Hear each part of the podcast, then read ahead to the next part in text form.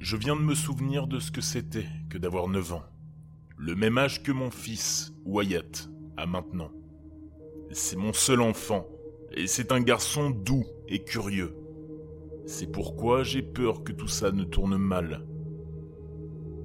J'étais fort, mais je pense que c'est le divorce de mes parents qui a tout déclenché chez moi. Je ne l'ai pas vu venir et je n'étais pas préparé à me retrouver seul dans notre grande maison avec juste ma mère. Mais papa avait dû partir, alors il n'y avait que nous.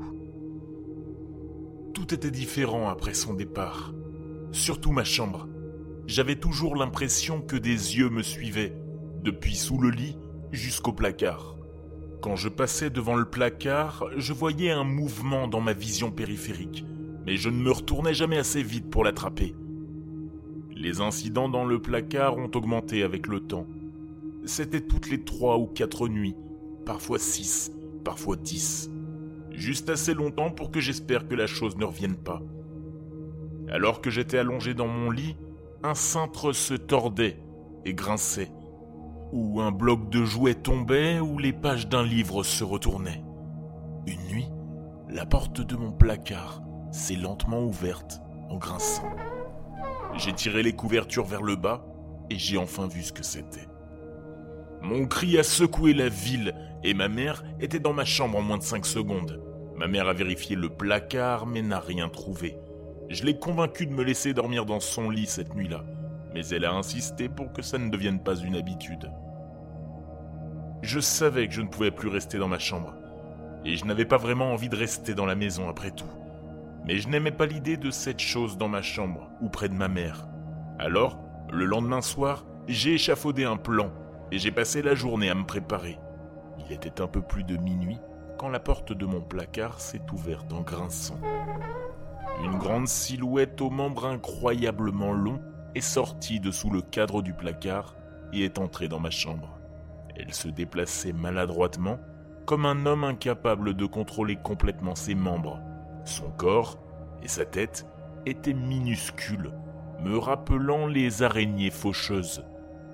L'homme est passé sous le plafond pour s'approcher de mon lit. Il s'est penché sur le petit monticule, sous les couvertures, et les a retirés pour révéler des vêtements stratégiquement placés pour ressembler à mon corps, et au centre, un couteau pointé vers le haut attaché à un trébuchet mécanique. Sa goupille de déclenchement avait une longue corde attachée à elle qui pendait du lit jusqu'à derrière la commode, le long du mur, et à un monticule de vêtements dans le coin, sous lequel j'étais caché. Je l'avais piégé.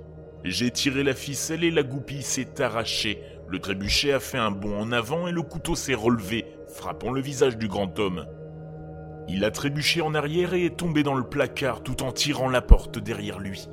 Je suis sorti de ma planque de chasse avec une crosse de hockey sur laquelle j'avais scotché une lampe de poche et un autre des couteaux de ma mère, au bout. J'ai ouvert le placard, prêt à bondir, mais il était vide. J'ai allumé les lumières du plafond et j'ai trouvé une étrange traînée d'un sang noir allant de mon lit jusqu'au milieu du placard. Le sang disparaissait petit à petit au milieu du sol. J'ai nettoyé le sang avec de l'eau de Javel et j'ai laissé la lumière allumée pour le reste de la nuit. Puis, je suis passé à la deuxième partie de mon plan. Notre famille était de grands campeurs, et j'avais regardé mon père monter la tente de nombreuses fois. J'adorais dormir dehors, sous les étoiles, et j'ai convaincu ma mère de me laisser dormir dans le jardin dans la tente pour la semaine. La semaine s'est transformée en un mois, et cela s'est transformé en trois mois. J'ai passé tout l'été dans la tente. Quand ma mère m'a finalement fait rentrer et dormir à nouveau dans ma chambre, mon placard était redevenu normal. Le grand homme n'est jamais revenu. J'ai fini par ne plus penser à lui et par grandir. Je n'ai plus pensé à cet homme jusqu'à ce que ma femme et moi allions à une réunion parents-professeurs. Wyatt était tenu à l'écart de cette réunion. L'institutrice, Madame Boyle, pensait que Wyatt était un bon garçon, très intelligent et gentil, avec une imagination débordante. Sa créativité avait généralement produit des travaux très variés, mais ces dernières semaines, les choses avaient changé. Il n'avait dessiné qu'une seule chose. C'était une figure en bâton d'un homme effrayant, à l'air déformé, qui était très grand. Les bras et les jambes de l'homme étaient longs, trop longs pour la petite tête et le corps qui était fait de petites spirales et de pointes. Wyatt l'avait appelé Monsieur Faucheuse sur tous les dessins. Mon cœur a fait un bond et j'ai eu l'impression d'avoir à nouveau 9 ans.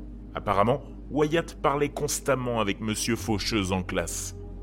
Je ne me suis pas souvenu du reste de ce qui a été dit pendant la réunion. C'était comme si j'étais devenu sourd.